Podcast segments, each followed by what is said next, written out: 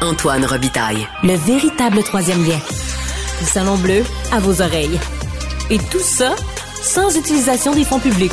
On le sait, parmi les pénuries auxquelles nous faisons face, il y a celle des psychologues. Québec a annoncé ce matin un plan pour optimiser la formation en psychologie et en santé mentale. Je suis avec la ministre de l'Enseignement supérieur, Pascal Derry, tout près du Salon Bleu dans l'Assemblée nationale. Bonjour. Bonjour. Vous êtes de garde? Oui. oui, c'est ça, c'est pour ça qu'on... est sorti on Salon est au- Bleu. Oui, c'est ça, parfait. Donc, euh, pourquoi faut-il optimiser la, formation en psychologie? N'est pas optimale actuellement? Ben écoutez, en fait, c'est pas qu'elle est pas optimale, c'est que les bacheliers bachelières en ce moment, avec le programme qu'on leur offre de baccalauréat, se retrouvent un petit peu dans un cul-de-sac. Les débouchés sont très limités. Quand je suis arrivée en début de mandat, il y avait euh, beaucoup d'articles, plusieurs articles qui ont été publiés sur la pénurie de psychologues euh, dans le réseau public. Et donc, je me suis aperçue en regardant les chiffres qu'au baccalauréat, vous aviez 1000 et quelques étudiants et qu'au doctorat, en bout de ligne, il n'y en avait que 300. Donc, il y avait beaucoup d'étudiants. Parce que ça prend un doctorat pour pouvoir Exact, porter pouvoir le titre. Et, euh, pratiquer même, oui, c'est ça. Absolument. Alors, Ça- à quoi ça, sert d'avoir un bac, dans le fond, c'est Mais ça? c'est ça, c'est qu'en fait, je me disais, ça- il y a quelque chose qui marche pas dans la mesure où le baccalauréat, au bout de trois ans, les étudiants et étudiantes qui ne se font soit pas accepter au doctorat ou soit souhaitent faire autre chose sont vraiment dans un cul-de-sac, ont des débouchés très limités. Là, je me suis dit, il faut absolument diversifier les parcours de formation, permettre à tous ces étudiants et étudiantes au bac de répondre aux, aux besoins criants de la première ligne. Donc, diversifier les parcours, avoir des cheminements différents pour être capable d'a- d'accéder à, à des, des emplois dans le secteur public, mais dans le secteur public sur tout le continuum, pas juste Mais- spécifiquement en psychologie. Là. Mais vu que les psychologues patentés, ils ont un doctorat, ça va être quoi? Des, des, des sous-psychologues? Je sais pas. je- je- Ben, en fait, ils n'auront pas le titre de psychologue, mais ils Non, pourront ça. travailler un peu partout euh, dans le système d'éducation, dans le système de la santé, des services sociaux. Il y a des jobs un peu partout, en travail social, en orthophonie, euh, en, se- en sexologie. On a besoin de c'est sexologues. pas possible. besoin- C'est pas possible actuellement si on n'a pas de c'est ça, doctorat. c'est qu'une fois que vous avez votre bac de trois ans en psychologie, moi, je connais des gens qui ont fini psycho en trois ans, puis qui ont été obligés d'aller ailleurs, puis ont fait des bacs en enseignement. là. Ils ont recommencé un bac en enseignement. Donc, je pense qu'en diversifiant les parcours, en valorisant le bac, puis en rendant même le bac beaucoup plus pratique, en ayant des stages à l'intérieur de ce bac-là, ça va leur permettre d'aller dans le réseau, et même le réseau scolaire. La psychologie scolaire, on a besoin d'intervenants, de professionnels en santé mentale qui sont capables de répondre à ces besoins-là. Donc, il y a plein de postes qui sont vacants, qui sont pas comblés. On a besoin de ces gens-là. Et donc, plutôt que d'avoir des gens qui changent complètement d'orientation parce qu'ils sont dans ce cul-de-sac, mais là, on va diversifier les programmes. Et c'est ce qu'on fait actuellement. Il y a des universités qui le font déjà. On a déjà... euh, un montant d'argent qui est attribué à certaines universités. Il y a une douzaine de projets qui ont été retenus pour reconfigurer la formation. Puis là, ça va se poursuivre. C'est une des recommandations du rapport David pour être capable justement de diversifier ces programmes-là. Ceux qui veulent continuer à la maîtrise ou faire une maîtrise dans des domaines connexes, on va aussi permettre ces, chem- ces cheminements passerelles. Puis ceux qui veulent accéder au doctorat vont pouvoir accéder au doctorat clinique. Euh, puis il y a même le doctorat recherche, évidemment, celui qui est beaucoup plus long, beaucoup plus axé sur la recherche et l'intervention. Mais ce qu'on veut faire, c'est... Déjà qui étaient 300, là, ça va baisser énormément au doctorat Ben, en psychologie parce qu'il n'y aura plus vraiment d'intérêt vu qu'il va y avoir tellement de débouchés? Non, en fait, on va augmenter les cohortes, on va augmenter même le soutien financier, on augmente la bourse. Le ministère d'Enseignement supérieur avait déjà une bourse de 25 000 Le M3S, maintenant, le ministère de la Santé et des Services sociaux, vient bonifier aussi de son côté un 25 000 Donc, on a une bourse de 50 000 qui sera allouée aux, euh, aux étudiants qui vont au doc, en doc clinique, au doctorat en psychologie clinique. On va augmenter ces cohortes-là. Ils vont être capables d'avoir ce soutien financier. Donc, pour l'internat, ils auront un 25 000. Et l'autre 25 000, ces gens-là devront s'engager à travailler dans le réseau public deux ans. Ah, Donc, ça va il y a comme une obligation, là, oui. Ça va, leur- ça va nous permettre d'avoir une rétention. Ça veut dire, si vous faites votre stage, votre internat dans le public, ça va vous inciter aussi à rester dans le public si vous voulez poursuivre vos docs. Donc, c'est une façon de les retenir aussi. Et comment ça va permettre de réduire les pénuries actuelles? Parce qu'on sait que pour avoir des services en santé mentale, c'est très long, c'est très pénible. Mais, euh, comment ça va permettre vraiment de, de, de régler ce problème-là? Ben, c'est clair que les besoins sont criants, mais les besoins sont criants un petit peu partout. C'est, c'est, c'est, les débouchés sont énormes, c'est-à-dire on peut prendre l'exemple du 811, on peut prendre l'exemple de la DPJ en protection de la jeunesse, on peut prendre l'exemple dans les écoles, mm. même dans les cégeps, les universités, on a des plans, nous, en santé mentale qu'on a mis de l'avant. Les universités ont des plans en santé mentale, ils ont mm. l'argent pour financer ces plans-là. Souvent, c'est difficile de trouver des psychologues, donc il y aura des intervenants qui vont pouvoir intervenir dans, euh, à certains niveaux. Il y a des gestes qui vont pouvoir euh, poser et faire et venir en aide à la première ligne où les besoins sont les plus criants. En parallèle, on va augmenter les cohortes justement au doctorat PsyD qu'on appelle, donc en psychologie clinique. Ah. Ça va nous permettre évidemment de, de, de, combler la pénurie. Et ce qu'on vient faire aussi, c'est qu'on vient euh, écourter la formation en psychologie, en psyD, donc au doctorat. On demande aux étudiants et on va essayer d'encadrer les étudiants pour qu'ils puissent terminer en quatre ans. Ça se fait en quatre ans. L'ordre nous dit que ça se fait très bien en quatre ans. Hmm. Mais bon, il y a des étudiants, qui, et la, majorité des gens, on le voit à l'UCAM, on part de, de parcours de 6-7 ans. On va essayer vraiment d'encadrer ça à quatre ans pour être capable d'avoir euh, des, des, doctorants puis des finissants qui sont capables de rentrer sur le marché du travail, qui sont capables de devenir psychologues, là, on en a besoin. Donc, si on est capable d'avoir un soutien financier et d'encadrer ça à quatre ans, on va être capable d'en avoir davantage. Puis on aura des résultats ah, écoutez. Quand vous prévoyez. Ben, euh, là, maintenant, il y a un comité. Ça ne sera pas à court terme, sûrement. Là. Non, mais à court terme, par contre, ce qui est bien, c'est que les mesures à court terme pour les bacheliers et bachelières vont nous aider très rapidement. On a déjà, on est capable déjà de mettre ces mesures-là en place. Mm. On a le financement qui est déjà là. Il y a des mesures budgétaires qu'on a eues au dernier budget où on est capable d'avoir cet appui financier pour aller de l'avant avec des formations plus diversifiées. Pour ce qui est des doctorats, c'est clair que ça prend un, petit peu plus de temps. Il faut leur donner le temps aussi de faire leur formation. Mais on va aller chercher, évidemment, mm. d'année en année, on va augmenter le nombre de cohortes pour être capable d'augmenter le nombre de psychologues en bout de ligne. Bien, euh, parlons du financement des universités maintenant. Le président de l'Université euh, du Québec, Alexandre Cloutier, un ancien parlementaire, euh, lui, il, a publié une lettre hier où il disait que l'écart entre les universités anglophones et francophones se creuse dangereusement.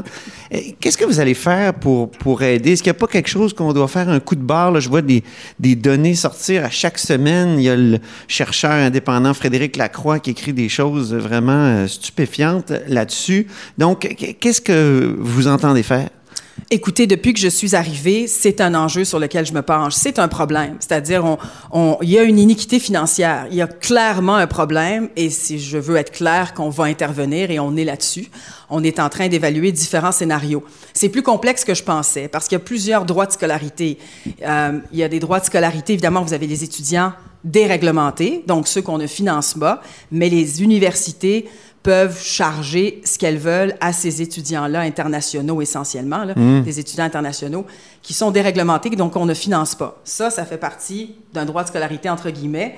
Ensuite, vous avez les étudiants réglementés, donc les étudiants hors Québec qui viennent ici. Donc, d'ailleurs, de, d'autres provinces qui viennent ici. Oui, ceux qui viennent à McGill se former en médecine, puis après ça, pour revenir. Ben voilà. puis là, on les subventionne. Voilà. Il y a des formations. Des, médecins dans le reste du Canada. ça, c'est un peu frustrant, non? On a un problème. C'est frustrant. Moi, je n'ai pas envie qu'on finance des formations à des étudiants qui ne vont pas rester ici, mm puis qui vont pas pratiquer ici. Mm. Donc, tout ça, c'est un problème et c'est ce qu'on est en train de faire. On est en train d'évaluer les différents scénarios.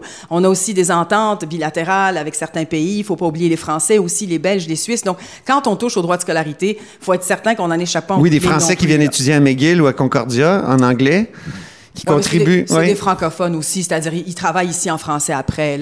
D'ailleurs, on, on en Mais le commissaire à la langue, hier, euh, il nous a sorti des, des chiffres qui, qui, nous font prendre conscience qu'on a beau avoir étudié en, même en français, et, souvent on travaille en anglais à Montréal. Je prendrais l'exemple de l'ETS. L'ETS, je parle beaucoup avec euh, François Gagnon, le recteur de l'ETS. de technologie supérieure. Hein? Exact. Hein? L'ETS, on, on, a vraiment une très, très, très bonne rétention de français qui ah. restent ici chez nous, qui travaillent en français au Québec. Alors, je cite ça en exemple souvent parce qu'ils sont capables d'aller chercher une population française, même belge, qui est, très importante. Ceci dit, on va intervenir. Il y a une façon d'intervenir et on va intervenir. Moi, je veux avoir le meilleur scénario possible, la meilleure façon possible pour nous d'aller euh, toucher aux droits de scolarité, que ce soit des CNRQ qu'on appelle, donc des Canadiens qui sont hors Québec, et euh, qui ont des droits de scolarité relativement faibles. Et donc, si on intervient à ce niveau-là, on, on, va regarder un petit peu de quelle manière on peut jouer sur les droits de scolarité ou les OC, puis regarder un peu les différents scénarios. Mais il faut comprendre que je vais intervenir là-dessus. C'est clair qu'il y a une iniquité financière, la déréglementation, donc ces étudiants qui ne sont pas financés par le gouvernement, mais les universités peuvent charger les droits de scolarité euh, qu'elles veulent à ces étudiants-là, va falloir qu'on intervienne pour qu'il y ait une plus grande, euh, pour qu'il y ait une plus grande équité à travers le réseau. Parce que c'est vrai que la déréglementation a causé une iniquité dans la mesure où les réseaux anglophones ont un plus grand bassin euh, d'étudiants internationaux que les mm-hmm. universités francophones. Donc, ça pénalise les universités francophones. Alors, je vais essayer de trouver la meilleure façon possible pour euh, corriger un peu le tir, puis euh, corriger un peu cette, anomalie. Bon, c'est peut-être pas une anomalie, mais c'est-à-dire corriger cette iniquité financière qui existe. Mais qui nuit euh, au Québec francophone. Absolument, ça c'est clair. J'ai rencontré les recteurs anglophones d'ailleurs, j'ai rencontré les recteurs des universités anglophones, on s'est assis à quelques reprises. Qu'en pense-t-il euh, de tout ça? Parce qu'on sait qu'ils sont un lobby extrêmement puissant. Là, ben, écoutez, je pense qu'ils sont, ils sont, ils savent très très clairement où, où je loge et où on s'en va. Évidemment, on veut freiner le déclin du français. Euh, ça passe par l'enseignement supérieur. Vous êtes dans le GALF, le, Absolument, le oui. groupe le groupe d'action sur l'avenir de la langue française. Ça, oui, oui. puis on a des mesures costaudes qui s'en viennent. Alors ça mm. aussi, ça va faire partie euh, des mesures et de tout le plan d'action qu'on va éventuellement élaborer et publier, rendre public là, au cours des prochaines semaines, justement avec le GALF. Mais moi, de mon côté, pendant ce temps-là, ben c'est ça. Ah, le GALF, c'est au cours des prochaines semaines? Ben, au cours des prochaines semaines, le GALF, je pense. Ben, c'est-tu, euh, un, pr un, premier rapport ou un premier ben, en fait, plan d'action? C'est plan d'action. Okay. C'est vraiment le plan d'action. Il y a plusieurs ministres, comme vous le savez, qui sont oui. sur ce groupe-là. Et euh, chacun d'entre nous avons justement des mesures qu'on qu'on va mettre de l'avant. Donc, ça fera partie évidemment des orientations du GALF. Mais moi, pendant ce temps-là, j'ai aussi le chantier sur la révision de la politique de financement.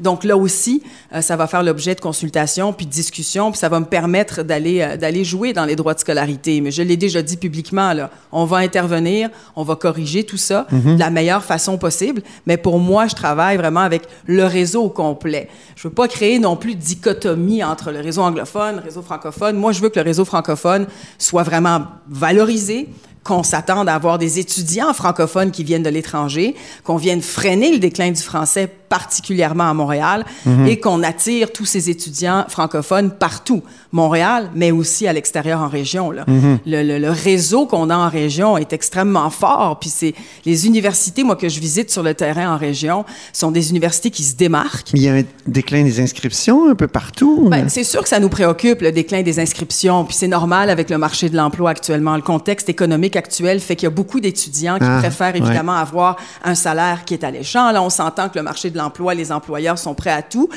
Mais on, on, on, les encourage beaucoup, les employeurs, à nous aider à faire retourner ces jeunes-là, finir leur parcours académique, ouais. parce qu'à un moment donné, ça va nous faire mal. Là. Il faut absolument que ces jeunes-là retournent sur les bancs d'école, finissent leur parcours, puis on encourage évidemment les employeurs à le faire. C'est pas facile, parce que le contexte oblige évidemment ces employeurs à, à, à poursuivre et opérer leur, leurs activités, opérer leurs entreprises, donc c'est plus difficile.